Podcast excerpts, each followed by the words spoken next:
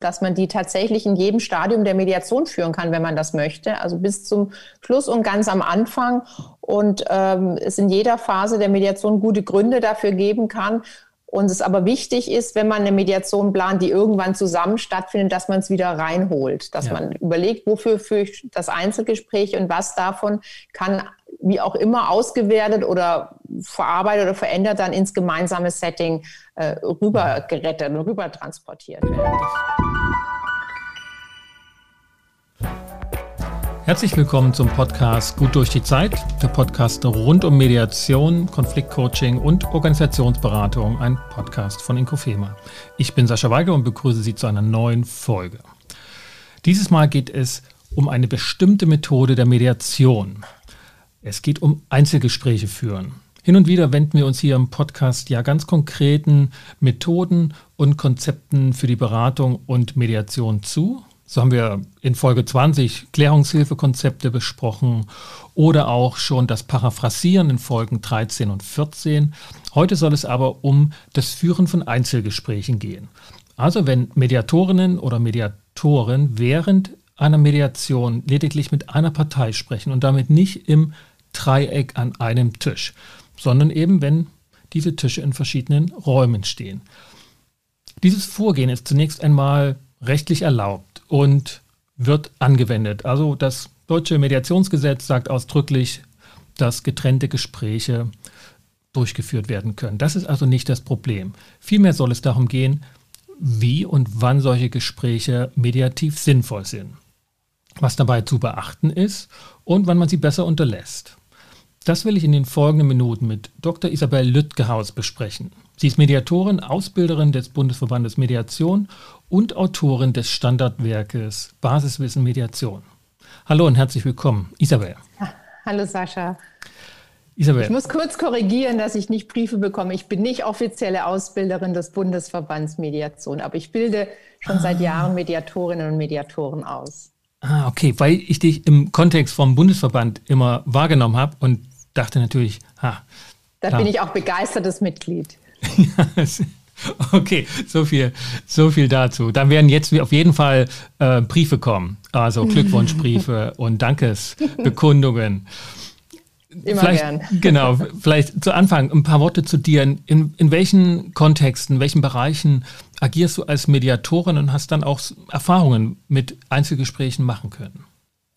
Ich arbeite seit 2007 als Mediatorin. Ich war davor Unternehmensberaterin und meine erste Ausbildung machte ich tatsächlich BAFM-konform, also im Familienkontext, weil ich mich schon im Studium mit Familien beschäftigt habe. Ich bin eigentlich, äh, das heißt, ich bin Juristin, ich bin Rechtsanwältin, bin ursprünglich Strafrechtlerin und habe mich mit Gewaltdelikten tatsächlich in der Familie beschäftigt. Also nicht so ein schöner Kontext, aber mich interessieren Familienstrukturen und Systeme.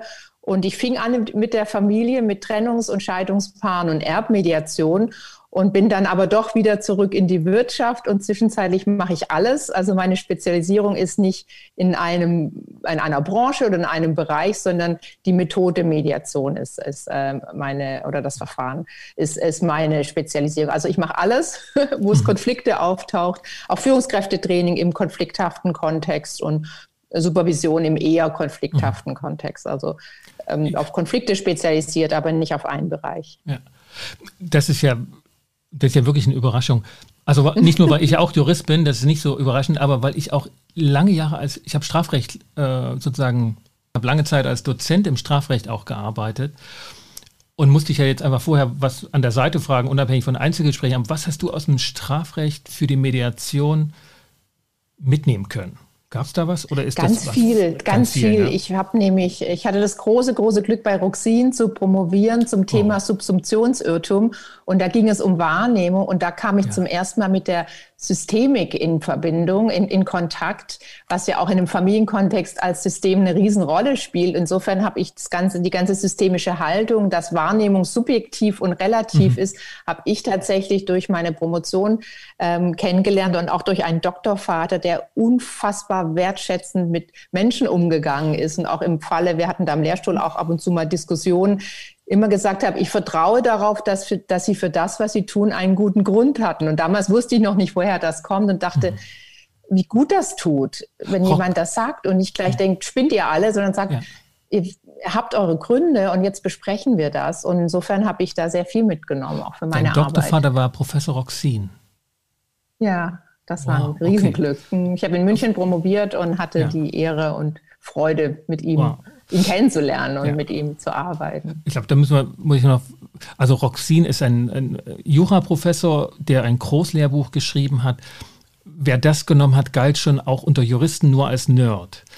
Und ähm, der und, und man hat das auch eigentlich nur genommen, wenn man es gerne vertiefend lesen wollte. Ansonsten war das so ein Monument des Strafrechts, was ja generell auch Strafrecht schon auch nur so ein, naja, das, das machen nicht sehr viele. wow, okay. Ja. Da verstehe ja, und ich jetzt auch Subsumptionsirrtum war natürlich auch ein Ste Steckenpferd ja. von ihm, weil er, weil er da eine ganz eigene Lehre entwickelt hatte. Genau. Und insofern war das natürlich ein, äh, ein spannender Austausch. Genau, ja. Mit, mit jemand mit solchen, so einem Können und eben auch so einer Menschlichkeit. Die Mischung mhm. hat mir damals schon sehr imponiert als junger Mensch, dass beides geht, mhm. Genie sein und doch ein wirklich angenehmer, liebenswerter Mensch, der respektvoll ja. mit anderen umgeht. Er hat mich dann immer Frau Doktor genannt, was mhm. süß ist bei jemand, der, glaube ich, 20 Ehrendoktortitel hat und genau. Professor ist und so, dass er dann ja, ja freundlich, freundlich mhm. und wertschätzend mit anderen Menschen umgeht. Wow. Das, war, das war eine schöne Zeit. Da könnte ich jetzt gleich nur noch über Strafrecht wieder reden. Das ist so ein kleiner Backflash. Aber Wie finden wir jetzt einen Bogen? Genau, genau. Das müssen wir in einem Einzelgespräch mal machen. Und damit wären wir beim Thema. Einzelgespräche. Sehr schön. Ähm, Spitzenüberleitung. Und dann fällt mir gleich die erste Frage nicht ein. Wann nutzen du Einzelgespräche? Also wann ist das für dich das Mittel der Wahl? Da würde ich gerne zwei, drei Worte zu sagen, weil ich glaube, das ist interessant für junge Mediatorinnen und Mediatoren. In meiner Ausbildung, die schon lange her ist, kamen Einzelgespräche, ich hoffe, jetzt bekommen wieder keine Briefe, nur so am Rande vor, sage ich mal. Und ich kenne einige ähm, Ausbilderinnen und Ausbilder, die sagen, Einzelgespräche sind kein Teil einer Mediation. Unabhängig davon, dass das zwischenzeitlich, du hast es erwähnt, als getrennte Gespräche im Mediationsgesetz in Paragraph 2 Absatz 3 steht mhm. tatsächlich. Und ich kannte das nur so vom Hörensagen und habe mich auch nicht wirklich mit befasst und hatte dann mal eine Co-Mediation in einem hochkonflikthaften Fall. Und die Kollegin, es war eine Frau, äh, schlug Einzelgespräche vor. Und ich dachte, was, warum denn das? Sie hat mir es dann gut begründet, es war eine Psychologin. Und die waren so hilfreich, die Einzelgespräche, dass ich seither das sehr viel öfter anwende in ganz unterschiedlichen Kontexten. Damals war so, dass wir den Eindruck haben, die kommen nicht weiter, weil sie nicht offen miteinander reden können. Also wenn man den Eindruck hat, da ist was, was nicht ausgesprochen wird und auch hier wieder denken, die haben den Grund, warum sie es nicht aussprechen. Es ist nicht hilfreich, die jetzt zu drücken, das auszusprechen, mehr Transparenz zuzulassen, sind wir damals ins Einzelgespräch gegangen, weil das ein geschützterer Kontext ist, weil sie dann nur mit uns und die andere mhm. Person noch nicht mitredet. Ich nutze Einzelgespräche aus ganz vielen Gründen und ganz vielen unterschiedlichen äh, Situationen. Wenn ich mit großen Teams arbeite und der äh, Auftraggeber es bezahlt, ist auch eine Kostenfrage, mhm. führe ich Einzelgespräche, damit jedes Teammitglied zu Wort kommen kann, weil wir alle wissen, bei großen Gruppen oder Teams gibt es manche, die ganz, ganz viel reden und manche, die gar nichts reden und die bekommen wir dann nicht mit. Da gibt es natürlich Moderationsmethoden mit Kartenabfrage und Teilgruppenarbeit und so weiter. Und dennoch kann es hilfreich sein, die Person direkt zu sprechen. Und dann führe ich die Einzelgespräche am Anfang der Mediation. Mhm. Manchmal arbeite ich auch mit Teams so, dass wir erst ein Kick-off-Meeting machen, Mediation erklären, den Ablauf erklären und dann Einzelgespräche führen, ist auch möglich. Und ansonsten führe ich Einzelgespräche, wenn ich, ähm, wenn es einer wünscht und die anderen zustimmen, müssen immer alle mhm. zustimmen, weil es ein mhm. Settingwechsel ist. Ich führe Einzelgespräche, wenn eine Hierarchiestufe Aber zwischen ganz, den Beteiligten ganz, ist. Mhm. Wenn, wenn, die, wenn die anderen zustimmen, heißt das dann auch, dass alle in ein Einzelgespräch gehen? Oder, oder würdest du dann auch sagen, nee, mit demjenigen, der das gewünscht hat, dann mache ich das, soweit die anderen zustimmen? Das heißt jetzt nicht, dass ich mit, aller, mit anderen auch jetzt, wenn das jetzt in einem Team ist, fünf, sechs Leuten jeweils ein Einzelgespräch führe. Es gibt ja durchaus unter Kollegen die, die ja, Empfehlung, wenn Einzelgespräche, dann mit allen. Und auch immer gleich lang und gleich viele Fragen so, ne, aus so einer Genau, dazu sage ich gern später noch was, wie ja. ich die durchführe. Ich führe immer mit allen Beteiligten Einzelgespräche vor, das ist mein Ideal. Mhm. Und wenn ich jetzt beispielsweise fünf Beteiligte habe, dann mache ich das auch. Mhm. Habe ich ein Team von 35 Beteiligten, dann kann es sein, dass am Anfang einer im Urlaub ist und der andere krank. Dann biete ich denen, wenn die später überhaupt noch dazustoßen wollen, was nicht immer sinnvoll ist, Einzelgespräche an. Würden die dann ablehnen, würde ich sie nicht ja. Zwingen kann man ja sowieso ja. nicht. Aber dann würde ich sagen, okay, die haben sowieso schon so einen großen Teil der Mediation verpasst, dann eben auch das Einzelgespräch. Genau. Also kein Aber Dogmatismus, sonst, sondern eher praktikabel vorgehen. Genau, also man hat ja. ja immer Ideale als Mediator, Mediatorin und dann muss man gucken, was die Wirklichkeit so ermöglicht. Äh, aber bei überschaubaren Zahlen, die alle immer da sind, führe ich immer mit allen Einzelgespräche und nicht nur mit einzelnen Beteiligten. Aus Gründen der Verfahrensgerechtigkeit ist auch ein Steckenpferd von mir. Als Ausdruck meiner Allparteilichkeit ist mir das sehr wichtig. Mhm. Und wie du eben sagst, bei mir sind die immer exakt gleich lang. Ich stelle immer dieselben Fragen und mhm. immer haben die denselben Ablauf. Ich erkläre am Anfang nochmal, was ist ein Einzelgespräch. Ich erkläre nochmal Vertraulichkeit, dass alles, was sie mir erzählen, erstmal vertraulich ist.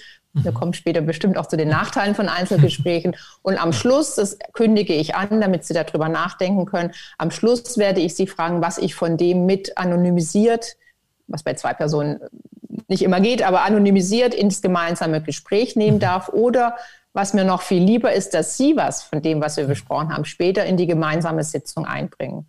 So, mhm. fallen, so laufen bei mir alle Gespräche ab. Und meistens mache ich, wenn ich die vorher plane, eine Dreiviertelstunde und dann mhm. im Stundentakt die Gespräche. Dann habe ich eine Viertelstunde, um Notizen zu machen und so. Ja. Was fällt dir dann leichter, wenn die Personen dann wieder zusammenkommen. Denn das ist ja die Vereinbarung auch, ne? dass am Ende kommt es wieder an einem Tisch zusammen.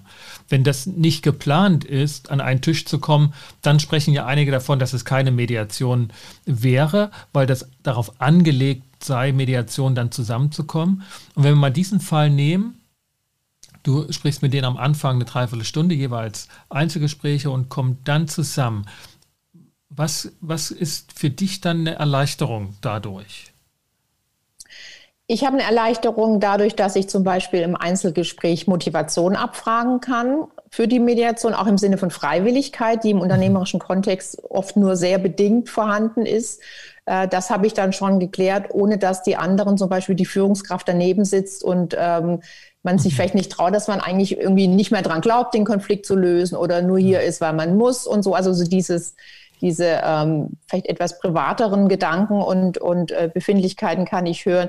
Ich habe schon erst einen Überblick oft über die Konfliktgeschichte, vielleicht auch ein paar Informationen zum Unternehmen bekommen, wo ist das Team angesiedelt, was, äh, was müsste ich noch wissen, um mit denen arbeiten zu können. Dafür muss man wissen, dass ich im Vorfeld über Konflikte nichts wissen möchte und oft sehr uninformiert bin. Aber ich mag das unvoreingenommen zu sein, aber gleichzeitig weiß ich oft nur, ich habe gerade hatte ich dir auch gesagt, Einzelgespräche geführt in einem großen äh, Chemiekonzern und ich wusste gar nicht, wo das Team steht in dem Unternehmen. Ich wusste nur, die sind irgendwo in Berlin. Es war virtuell, insofern war ich gar nicht informiert und sowas höre ich dann auch noch gleich am Rande mit. Mhm. Und äh, die, die haben schon kennengelernt, wie es ist, wenn jemand ihnen zuhört und versucht, sie zu verstehen und sind dann möglicherweise auch jetzt bereiter, sich selbst zu behaupten und Dinge, die sie vorher nicht in der Gruppe hätten besprechen können und wollen, die dann auch äh, von sich aus einzubringen. Also ich ermutige die da auch zur, zur Selbstbehauptung und zur Offenheit gegenüber den anderen und erkläre auch nochmal, dass ich, auch wenn die anderen dabei sind, jeden Einzelnen schützen möchte, soweit mhm. ich das kann. Ja. Gehen wir, gehen wir kurz mal in die Perspektive von Ausbilderinnen. Ne? Mhm.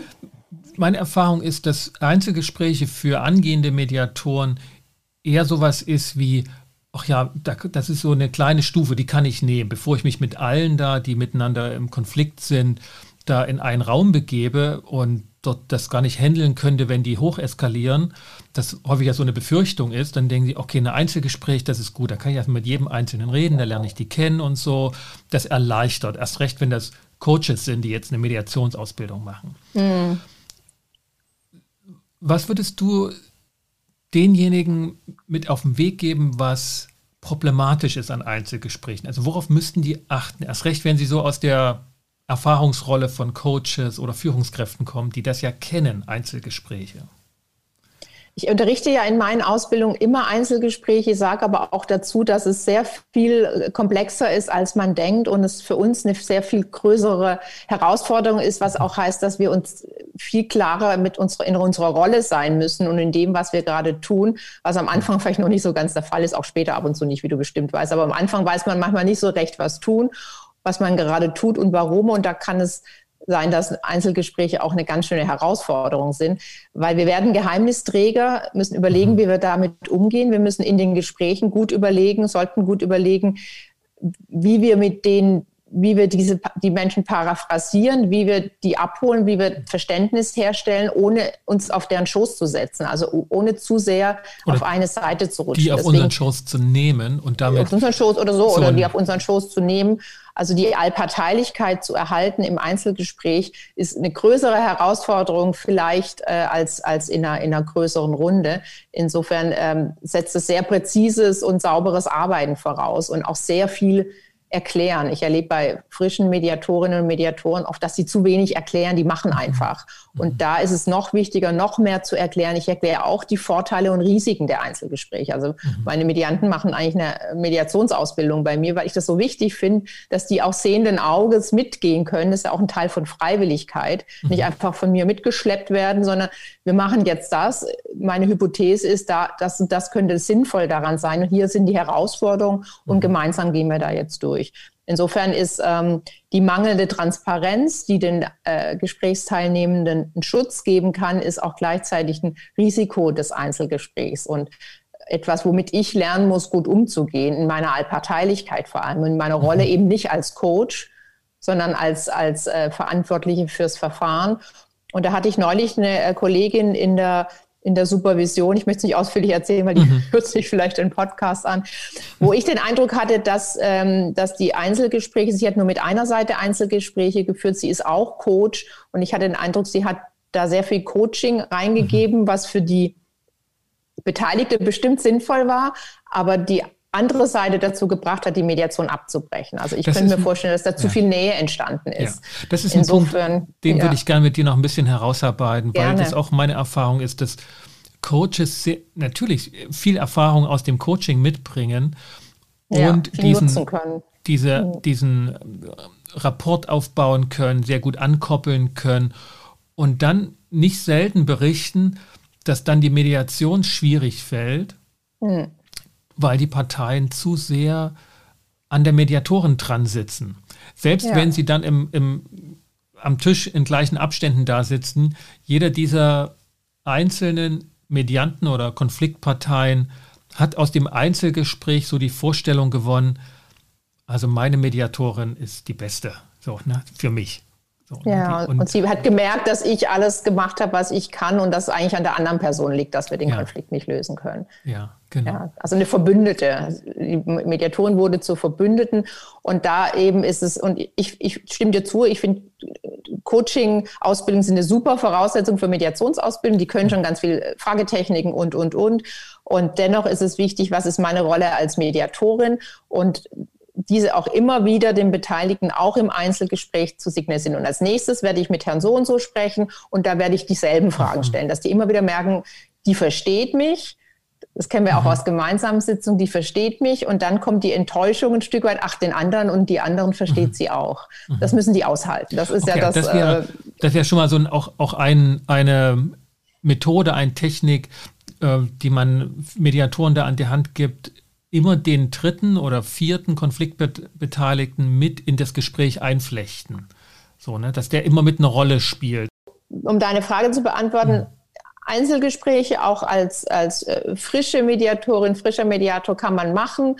Ähm, vielleicht nicht gleich in einem Team mit 50 Personen, empfehle ich sowieso nicht zum Einstieg mhm. in die Mediation gleich riesengroße Teams, weil man da so sehr auch mit Moderationsmethoden beschäftigt ist, dass es vielleicht ein bisschen viel auf einmal mhm. wird. Auch für uns immer wieder, denke ich aber sauber, sauber, sauber arbeiten, vorher die Fragen überlegen, erklären, erklären, erklären. Ich erkläre denen unendlich viel. Ich sage, ich habe drei Fragen, wir haben eine Dreiviertelstunde Zeit, ich frage Sie jetzt das, danach frage ich das, mhm. dann kommt der Kollege, davor habe ich mit der Kollegin gesprochen. Also immer wieder einordnen ja. in den Gesamtprozess okay. nicht und wir beide verbünden uns jetzt hier, dass mhm. es darum nicht geht, ja. dass, dass das klar ist von Anfang an. Das, das, klingt auch vor allen Dingen für, für Mediation in Teams, in Organisationen, wo man das erläutert, weil bei einer, bei einer Trennungs-, Scheidungsmediation, vielleicht mit Familie oder so, dann ist das für die ja schon klar, dass man auch mit ähm, dem Ehemann, der Ehefrau spricht. Ähm, da ergibt das sich das. Aber in einem Team sagst du ausdrücklich auch, die haben eine, die, oder die bekommen von dir gesagt, wann du mit wem auch noch redest. Ich, ich, also wenn es 30 Personen sind, dann lese ich nicht mhm. den Zeitplan vor. Das ist ja manchmal eine ganze Woche mhm. Einzelgespräche. Es soll denen nur klar sein, ich verorte, wo wir sind. Mhm. Ich bin, ich führe jetzt heute den ganzen Tag Einzelgespräche und morgen noch bis mittags und dann haben wir ja abends den gemeinsamen Termin oder so. Immer wieder Orientierung geben, auch zeitliche Orientierung, wo und wie wir gerade sind. Ja. Das ist ja in dem Setting, dass ich das dem Auftraggeber, ist ja meistens ein Dreieckskontrakt, vorschlage. Hier könnte ich mir vorstellen, Arbeitshypothese, Einzelgespräche könnten sinnvoll sein. Zahlen Sie das ja, nein, weil das ist ein Kostenfaktor. Dann sagen die ja, und dann gebe ich ja die Organisation meistens ab. Die wissen ja, wann wer Zeit hat. Und sagt dann, organisieren Sie bitte für mich Einzelgespräche. Ich mache sechs Stück am Tag im Stundenabstand, Mittagspause so. Und mhm. dann organisieren wir das und, und schicken denen Einladungen zum Einzelgespräch. Dann muss ich ja noch die Freiwilligkeit nochmal abholen. Die ist ja nur so halb. Und auch nochmal erklären, dass ich jetzt den ganzen Tag Gespräche führe. Das, ich rede da lieber zu viel als zu wenig. Ist, wie du merkst, sowieso mhm. mein Naturell. Und ich, mir würde das helfen, wenn jetzt jemand sagt, so, Sie gehen jetzt um 11 Uhr zu Frau Lüttgehaus, würde es mir helfen zu wissen, die führt heute den ganzen Tag Einzelgespräche ja. und ich bin an dritter Stelle. Die muss jetzt nicht wissen, wer wann noch ja. genau kommt. Okay. Das ist anders, wenn ich situativ Einzelgespräche führe. Das ist eine andere, Während, eine andere Herangehensweise. Also situativ heißt, oder wenn jetzt während der Mediation was aufkommt, wo du sagst, oh, jetzt wäre mal gut, jetzt muss ich mit jemandem einzeln reden. Ist das für dich ein Impuls, wenn du sagst, ich müsste jetzt mal mit jemandem einzeln reden und baue deshalb Einzelgespräche mit allen ran? Ist das für dich sozusagen auch eine Variante, was zu überprüfen? Oder, oder wann, wann baust du während einer laufenden Mediation ein Einzelgespräch ein? Ich baue es dann ein, wenn es einer der Beteiligten sich wünscht und die anderen zustimmen. Dann okay. auf jeden Fall, sage ich mal. Ja. Wenn ich es nicht völlig abwegig finde, finde ich aber nicht, weil die werden schon einen Grund haben, warum sie sich ein Einzelgespräch wünschen ich erlebe seltener, dass ich sage, auch mit A würde ich gerne ein Einzelgespräch führen und aus Verfahrensgerechtigkeit muss ich halt mit B auch eins führen, weiß aber nicht, was ich mit dem reden soll. Das habe ich eher seltener. Ähm, aber es kann ja sein, dass ich erlebe, ich will ja auch die ähnlich gestalten. Bei der einen Person den Eindruck habe, da kommt was noch nicht an die Oberfläche, das scheint vor der anderen nicht zu gehen. Mhm. Dann kann ich aber auch spiegelbildlich mit der anderen Einzelgespräch führen, äh, wie sie die Situation wahrnehmen. Mhm. Insofern ist dann wieder eine Art Verfahrensgerechtigkeit da, mhm. aber ist natürlich anders als bei einem Team, wo ich exakt dieselben Fragen stelle. Ja. Also dann würde ich das machen und auch in Mediationen, wo ich merke, wir kommen aus irgendeinem Grund nicht weiter. Ich habe vielleicht selbst noch nicht richtig Mhm. Ich kann es noch selbst noch nicht richtig greifen, was der Grund ist. Ich sage manchmal spaßeshalber, Flucht in die Einzelgespräche. Es ist noch eine Möglichkeit zu probieren, ja. ob es hilft, bevor man die Mediation äh, abschließt. Ohne möglicherweise eine Einigung in allen Punkten kann man das probieren und, und gucken, was dabei rauskommt. Aber mhm. ist bei mir nicht so häufig, wie dass ich in dass das ich von die, Anfang an die Idee ja. habe für Einzelgespräche. Ist dieser Fall ist auch ist der dann auch transparent für die anderen? Also, dass das für dich jetzt Einzelgespräch ist, weil, weil man nicht weiterkommt? Machst du das transparent, dass das dann. Ich mache immer alles ja. transparent. Ich erkläre ja, immer, ähm, wir kommen an dieser Stelle nicht weiter. Ich habe jetzt noch eine Idee, wir könnten Einzelgespräche probieren, oft auch wieder, weil ich habe die mhm. Situation oft in Teams. Also die hatten schon mal ein Einzelgespräch. Mhm. Dann sage ich, ich kann Ihnen anbieten, dass Sie noch mal mit mir ein Einzelgespräch führen, vielleicht diesmal kürzer, halbe Stunde, 20 Minuten, mhm. je nachdem, auch wie der Zeitplan ist und wir noch mal, Sie mit mir auch noch mal besprechen, wo Sie gerade stehen. Und mhm. manchmal biete ich auch an, dass Sie im Einzelgespräch mit mir besprechen, wie geht es denn weiter, wenn wir uns hier nicht einigen. Mhm. Das ist ja sowieso ein Punkt, den wir in Mediationen dann besprechen, wenn wir merken, hier kann sein, dass hier keine Einigung gefunden wird. Und das kann ja auch einen guten Grund dafür geben. Und es gibt ja Alternativen zu Mediation mhm. und Mediation mit dem Abschluss einer Einigung. Und manchmal bespreche ich sowas auch, ähm, gerade wenn eine Hierarchiestufe drin ist, lieber im Einzelgespräch. Ah, ja. okay. Dass das die Person, die von der, von der hierarchisch übergeordneten ein Stück weit abhängig ist, auch ihre Ängste äußern kann. Ja, also das Und, äh, erinnert mich an einen Fall, also oder auch an eine Konstellation, wo ich sozusagen ähm, Dinge nicht transparent mache. Kann ich mal gucken, wie, das, wie, wie du damit also umgehen würdest. Ähm, wenn ich wahrnehme, dass medizinische, psychische Indikationen vorliegen, wo ich also eher merke, hm, da ist jemand so, macht ja. so Eindruck, dass er knapp am Burnout ist oder wirklich auch psychisch labil, erst recht, ja. wenn dann der Konflikt auch am, an einem Tisch so ausbricht, ähm, dass es eher emotionale Zusammenbrüche von Einzelnen ja. sind. Ähm, Stichwort Mobbing, Stichwort Burnout. Ähm, und dann führe ich Einzelgespräche mit allen, also, also, selbst wenn es noch nicht so weit ist, dass es jedem offensichtlich ist, wo ich das in, wo ich das abprüfe. Also ist jemand ah, ja. in psychologischer Betreuung oder nicht? Ähm, und wenn ich das empfehlen möchte auch. Und das mache ich natürlich dann auch nicht vor den anderen. Erst recht, wenn die, also wenn es hierarchische Gründe sind. Ja.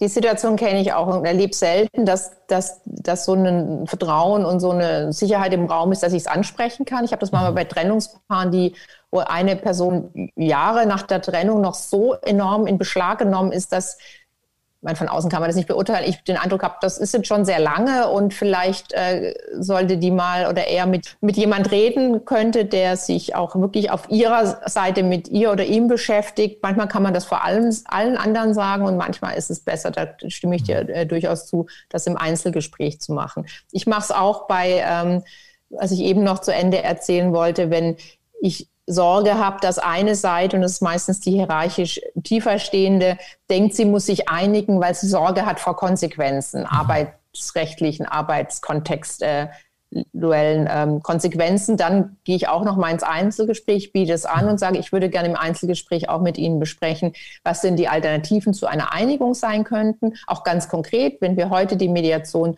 so beenden, was ist morgen und übermorgen und nächste Woche. Mhm. Und da ähm, erlebe ich oft, dass dann Einzelgespräch hilfreich ist, weil dann jeder offen reden kann. Dann kann die Vorgesetzte sagen, ja, dann muss ich zur Personalabteilung, muss ich das melden und das wird dann so und so und dass die Mitarbeitende auch sagen können, ich überlege auch schon länger, vielleicht zu kündigen oder mich versetzen zu lassen oder, oder, oder. Und das ist oft auch in Situationen, wo ich merke, dass mindestens eine von beiden Beteiligten enorm belastet ist. Mhm. Also auch manchmal haben die ja auch, das kennst du ja auch, wenn du in ein mhm. Unternehmen kommst mit längerer Konfliktgeschichte und vielleicht nicht so hilfreicher Konfliktkultur, sind ja einige auch schon stark beeinträchtigt, psychisch überarbeitet oder, oder ähm, anderweitig krank und, und dann mhm. thematisiere ich das ganz gerne im Einzelgespräch. Das ist ja. dann ja, das sind, mehr Offenheit möglich.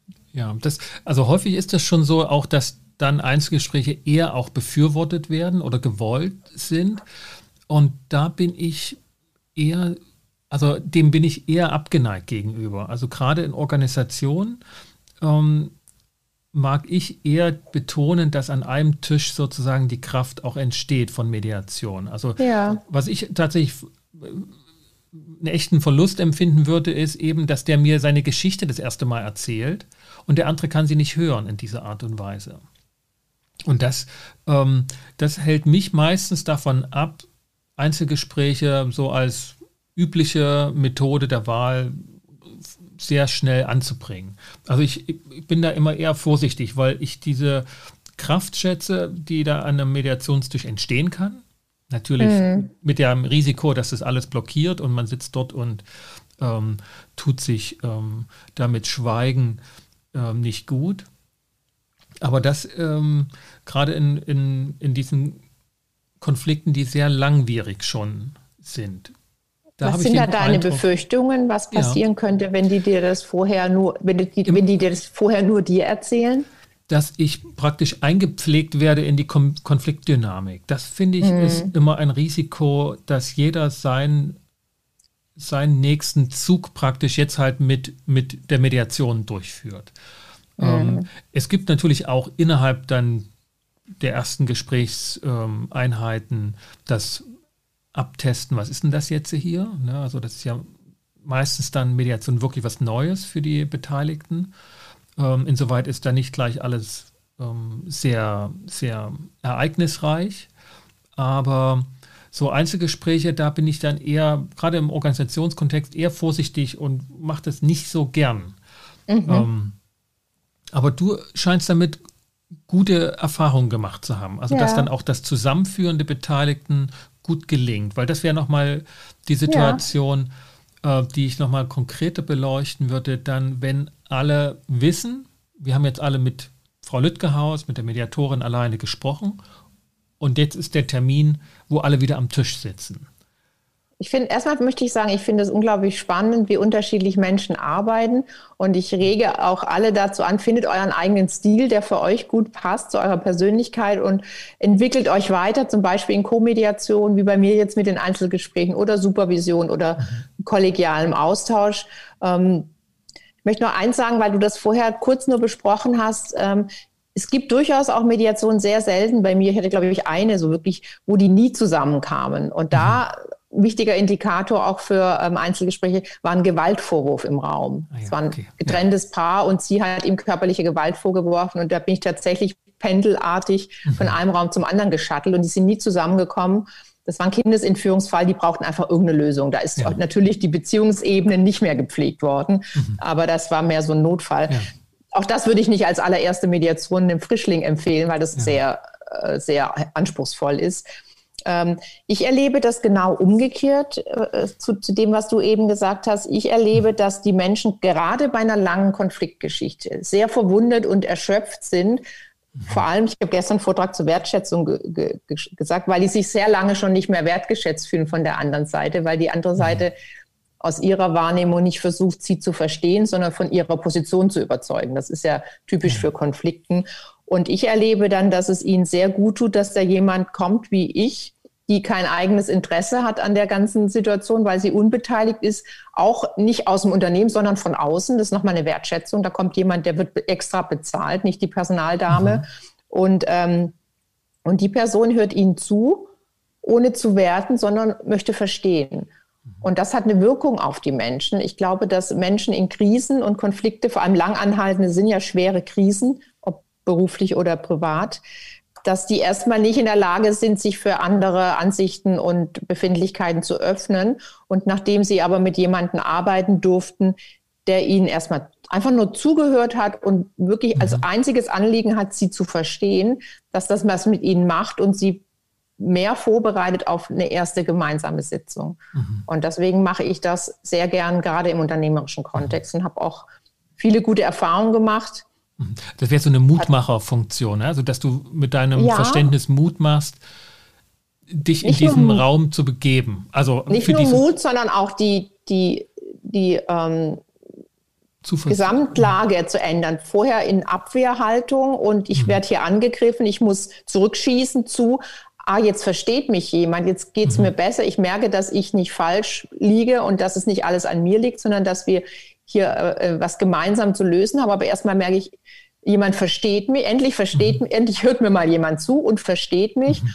Und jetzt geht es mir besser, so dass ich wieder Kapazitäten entwickeln kann, jemand anderen zuzuhören. Mhm. Was ja dann erst okay. viel später kommt. Aber so ein erstes ist nicht nur Mut, sondern auch ein erstes, ein Stück schon Heilung ja. und, und eine Verbesserung der, der, der Situation und damit auch der Kapazitäten für, für, für das, was andere noch zu erzählen wenn, haben. Wenn du das, weil, weil du das vorhin auch ähm, gesagt hattest, dass du das auch kennst. Und in dem Moment musste ich auch jetzt dran denken, wenn dann so eine Partei ähm, sich verstanden fühlt und du kriegst mit, die sortiert das jetzt bei sich so ein, ich sag mal, so eine Schublade, okay, da gibt es jemanden, die versteht mich, das ist die Mediatorin. Ähm, das bedeutet, bei mir ist nicht alles falsch. Es ist also bei dem anderen der Fehler zu suchen. also ne, das hört man ja dann doch raus, dass das so eine so eine Effekt hat, den man gerade nicht will ne, oder, oder nicht fördern will. Was, was hast du für eine Umgangsweise dann damit? Sprichst du das an? Lässt du es durchlaufen? Ich, ich erlebe das, glaube ich, nicht so, weil ich das immer wieder einordne, was ich vorher auch sagte, dass ich sage, ich rede es nicht nur mit Ihnen, damit wir beide äh, uns verbünden, ja. sondern das Gespräch führe ich mit allen und das hat folgendes Ziel und erklärt das, was ich eben erklärt habe, dass Sie sich verstanden fühlen, aber die andere Seite sich auch gut verstanden fühlen und dass Sie dann gemeinsam irgendwann kommt ja das Wir, die sind gemeinsam in der Situation und dürfen gemeinsam was Neues erarbeiten. Das versuche ich, äh, mhm. wenn mir das, ich weiß nicht, ob es mir immer gelingt, aber das versuche ich schon früh auch äh, als Orientierung mitzugeben. Das nicht ja, jetzt, jetzt ja, ich, ich verstehe sie ja, der andere spinnt, sondern ähm, Klammer auf, ne? Aber erstmal verstehe ich sie, mhm. ich werde aber auch nachher, ich bin allparteilich, das erkläre ich alles. Mhm. Und ähm, mir ist es aber wichtig, dass sie sich von mir verstanden fühlen, um dann auch später die Fähigkeiten mhm. aufzubringen, gemeinsam mit der anderen Seite oder den anderen äh, eine, eine gemeinsame Lösung für ihre Zukunft zu erarbeiten, bei mhm. der ich ja dann nicht mehr dabei bin. Da ist er auch dann entlassen ja. in die Eigenverantwortung. Das versuche ich deutlich zu machen, dass eben dieses Verbünden nicht mhm. passiert. Ja, ich glaube, das ist ein wichtiger Hinweis, ne? dass mhm. auch nicht nur ne, durch allparteiliche Taten, sondern auch in der Sprache immer wieder einzubauen, dass diese anderen Personen mit im, praktisch mit im Raum sind, mit im Gesprächsraum ja. sind. Ja, das finde ich ähm, dann guten Vorbau, dass solche ähm, Nebeneffekte gar nicht erst auftauchen können. Und ich hatte mal eine Mediation bei einer äh, Fluggesellschaft und da waren die beiden, es war ein Zweierteam, das so spezialisiert war, dass man keine hätte, keinen hätte versetzen können. Und da habe ich auch erst Einzelgespräche geführt und gemerkt, die, die können sie einfach nicht leiten. Also eigentlich hatten die mhm. keine wirklichen Konflikte, die konnten sich einfach nicht ausstehen, waren auch extremst unterschiedlich und ähm, habe als Einzelgespräche geführt, dann zwei oder drei gemeinsame Termine, da waren in keinem einzigen Punkt konnten die sich einigen und haben dann irgendwas zusammengeschrieben, so eine vage Arbeitsgrundlage und ich bin daraus dachte, naja, mal gucken. Und ich mache ja immer Nachhaltigkeitstermine. Mhm. Dann habe ich nach drei Monaten nachgefragt bei der Vorgesetzten, sagt sie, super, alles gut. Da dachte ich, aha, ob ich noch mal kommen dürfte. Ja, dann durfte ich noch mal Einzelgespräche führen und noch mal einen gemeinsamen Termin machen und beide erzählten mir, es hat sich eigentlich nichts geändert, nur sie sind wohlwollender miteinander, weil mhm. sie sich mal von jemandem verstanden fühlen, und zwar von mir. Ah, okay. Also nicht mal voneinander, so weit kamen wir gar nicht, aber einfach, das, jetzt hat mir mal jemand zugehört, das durfte ich mhm. mal sagen, wie schwer das für mich ist. Jetzt gebe ich mir ein bisschen Mühe und die arbeiten bis heute, ich habe dann nochmal eine Nachhaltigkeitsprüfung gemacht, ein halbes Jahr später, die arbeiten bis heute zusammen. Das war dieses Gehörtwerden. Mhm. Das macht was mit Menschen, gerade wenn sie sich lange nicht gehört fühlten und erst recht nicht verstanden.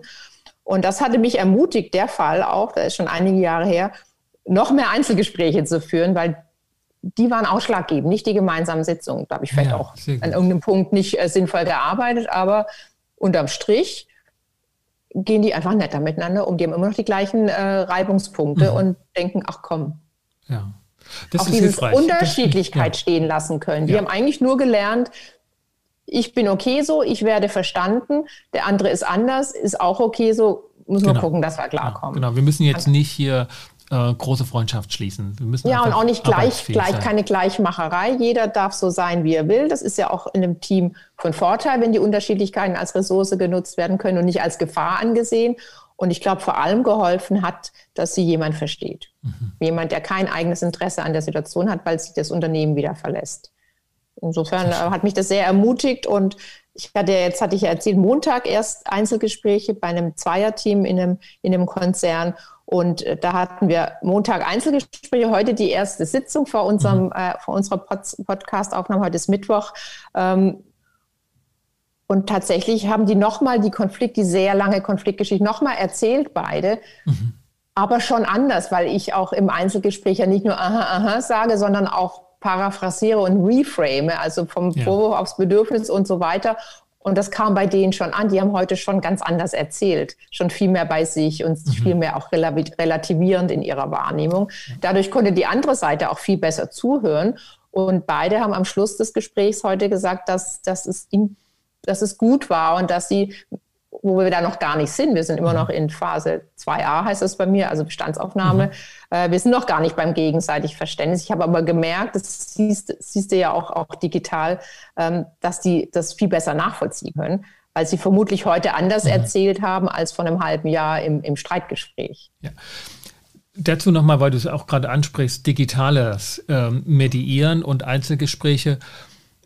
Macht es für dich einen Unterschied, ähm, jetzt sozusagen mit den Zoom Breakout Sessions, Räume, da geht ja so schnell ähm, und auch kostengünstig Einzelgespräche zu organisieren, unterschiedliche Gesprächsräume. Hat es für dich einen Einfluss, dass das jetzt virtuell einfacher ist und sagt, das können wir mittendrin einbauen, das können wir so planen, das sind kaum Wegekosten. Ich habe ich hab schon immer ähm, online gearbeitet, weil ich viel international mhm. arbeite, gerade diese Kindesentführungsfälle oder auch internationale Teams, das ist für mich nicht so neu, aber ich merke schon, dass die Bereitschaft auf Seiten der anderen sehr viel größer ist und es viel einfacher zu organisieren. Ich bin früher für die Einzelgespräche oft ins Unternehmen gefahren, wenn es irgendwo in der Nähe war oder einen Tag vorher angereist, wenn es jetzt in München oder Frankfurt oder, oder, oder sonst wo war. Und das ist natürlich mehr Orga-Kram und dann müssen die aus ihrer Arbeitssituation raus und so kann mhm. man auch mal Randzeiten nehmen, frühmorgens oder abends oder das irgendwo einbauen, ist natürlich einfacher.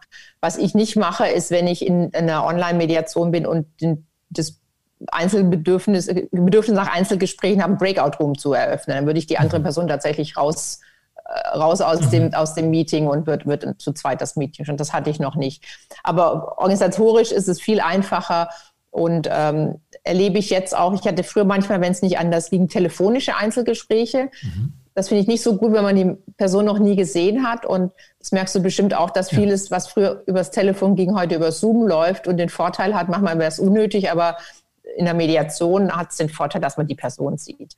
Also da, das ist besser geworden, dass man, dass man Einzelgespräche als Zoom oder als einen anderen Anbieter Meeting online führen kann. Hat viele organisatorische Vorteile. Mhm. Und zwischenmenschlich finde ich, ähm, und es stimmen auch die zu, die am Anfang skeptisch waren und mussten wegen Corona, man kommt rein in das Online-Setting und dann ist es irgendwann auch egal. Natürlich sieht man nicht 3D den ganzen Körper, aber wenn die Alternative keine Mediation oder kein Gespräch wäre oder genau. telefonisch, ist es wunderbar ja, möglich. Es, genau, ich. es ermöglicht vieles. Also ich musste auch bei dem Fall, den du vor uns, ne, wenn, wenn Gewalt ähm, äh, im Konflikt eine Rolle spielte, dann ist es einfach auch eine Ermöglichung, dass ja. online überhaupt ein Gespräch auch mit, mit visuellen Eindrücken möglich ist und dass jemand Angst haben muss. Also gerade das ist ein riesen Vorteil. Ja, ich habe da einen Aufsatz zugeschrieben, der heißt, ich mhm. kann dich nicht riechen, weil das natürlich ein Vorteil ist. Jeder ist in seinem geschützten Raum, zu Hause oder im Büro und ist dadurch auch auf, auf eine Art und Weise ähm, äh, besonders geschützt, als wenn man im selben Raum sitzen würde. Das ist eigentlich ein gleichzeitiges äh, Pendeln sozusagen ja. und man bekommt dennoch alles mit. Also ja. auf jeden Fall auch für Einzelgespräche ist online wunderbar machbar. Ja, sehe ich auch so. Isabel, ja, was, Sascha? was haben wir noch nicht angesprochen vom, zum Thema Einzelgespräche, was dir noch wichtig wäre? Na, vielleicht noch mal deutlich machen für die, die noch nicht so viel Erfahrung mit Einzelgesprächen mhm. haben, dass man die tatsächlich in jedem Stadium der Mediation führen kann, wenn man das möchte. Also bis zum Schluss und ganz am Anfang. Und ähm, es in jeder Phase der Mediation gute Gründe dafür geben kann, und es aber wichtig ist, wenn man eine Mediation plant, die irgendwann zusammen stattfindet, dass man es wieder reinholt, dass ja. man überlegt, wofür führe ich das Einzelgespräch und was davon kann wie auch immer ausgewertet oder verarbeitet oder verändert dann ins gemeinsame Setting äh, rübergerettet und rüber transportiert genau, werden. Das, das, kann sein, dass ich eine Themensammlung schon vorsammle. Es kann sein, dass ich erstmal die Konfliktgeschichte mir erzählen lasse. Es kann sein, dass ich Bedürfnisse sammle, was ich vermut, versuchen würde zu vermeiden, weil ich es da umso wichtiger finde, mhm. dass die anderen dabei sind. Es kann sein, dass ich Lösungsvorschläge sammle, aber alles sollte irgendwie wieder im Gesamtsetting landen, wenn das der Anspruch ist, ja. eine gemeinsame Mediation, damit eben die Besonderheit, dass die andere Seite dabei ist und zuhört und sieht, wie wir mit den Beteiligten arbeiten, dass das nicht verloren geht, dass wir nicht die Arbeit machen. Ja. Wenn ich Einzelgespräche führe, habe ich mehr Arbeit, aber auch mehr Macht. Mhm. Und es ist wichtig, dann darauf zu achten, diese Arbeit und Macht in Lust Selbstverantwortung wieder zurückzugeben an die Beteiligten, ja. dass ich nicht lache hier die alles mache und arbeite und die schauen zu, wie ich vor mich hin mediere. Das ist nochmal wichtig, dass wir das wieder zurückgeben. Ja, das würde ich auch nochmal betonen, dass diese, dass das mhm. Ende von Einzelgesprächen zum Thema haben sollte, was, was wird jetzt mit dem in der großen Runde ja. geschehen dass, dass die Erwartungshaltung nicht so groß wird, dass man jetzt einfach sagt, okay, danke, das war sehr hilfreich, ich habe verstanden, worum es geht im mhm. Konflikt. Mhm. Sie haben sich hoffentlich auch verstanden und wir sehen uns dann wieder in der großen Runde.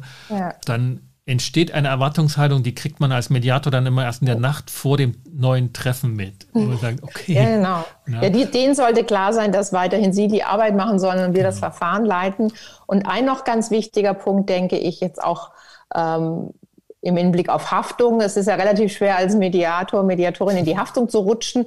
hier hätte man die Möglichkeit, wenn man, wenn man das mal ausprobieren möchte, indem man sich nicht an die Vertraulichkeit hält. Da ist es ganz wichtig, abzufragen, was von dem, was Sie mir erzählt haben, darf ich anonymisiert oder auch tatsächlich mit Namenssendung zurück zu mit in die gemeinsame Sitzung nehmen und vor allem was nicht. Welchen Punkt ist Ihnen ganz wichtig? Das frage ich nochmal separat. Was ist Ihnen ganz wichtig, was nicht angesprochen ja. wird? Die erzählen mir manchmal, dass sie sich schon woanders beworben haben, dass sie krank sind. Also so genau. private Dinge, dass ja, das wir versehentlich, wollen, ne? dass sie einfach weg versehentlich, genau, versehentlich, weil wir denken, das weiß doch jeder, dass die krank ist. Ich habe gerade einen Fall mit einer chronischen Krankheit, da weiß es der Arbeitgeber nicht, dass ich nicht versehentlich die chronische mhm. Krankheit erzähle oder die Kündigung. Ja. Also nochmal auch negativ nachfragen, was darf gar nicht erwähnt werden aus ihrer Geschichte. Ja. Manche erzählen, dass ihre Mutter gerade gestorben ist oder so. Für uns als Hintergrund möchten aber nicht, dass die Kollegen das erfahren, dass wir da ganz vorsichtig sind und wirklich nur das erzählen, wo wir eine Freigabe haben. Oder am liebsten ist mir, und das sage ich auch genauso, am liebsten wäre mir es, Sie bringen das in die gemeinsame Sitzung rein, wieder die Eigenverantwortung rübergeben. Könnten Sie sich vorstellen, dass Sie das und das, was Sie angesagt, dass Sie erwähnt haben, dass Sie das und das Thema, wenn ich Sie dann frage, äh, in die Sitzung einbringen? Beziehungsweise was bräuchten Sie dafür noch? Und da habe ich gute Erfahrungen mitgemacht, dass die dann auch die Verantwortung wieder übernehmen können. Vielen Dank, Isabel.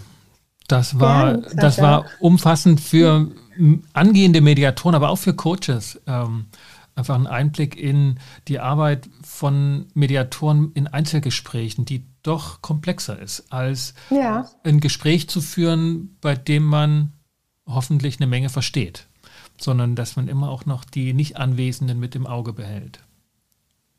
Ja, danke auch nochmal für den Hinweis. Das hat mir auch nochmal einiges deutlich gemacht, dass du so arbeitest. Ist, deswegen allen sage ich, tauscht euch mit Kollegen auf und Kolleginnen. Das ist so bereichernd.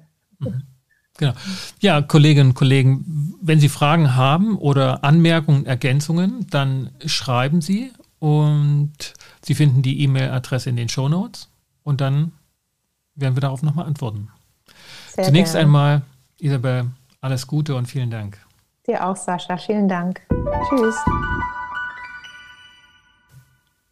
Das war Dr. Isabel Lütgehaus, Mediatorin aus Berlin, zum Thema Einzelgespräche in der Mediation.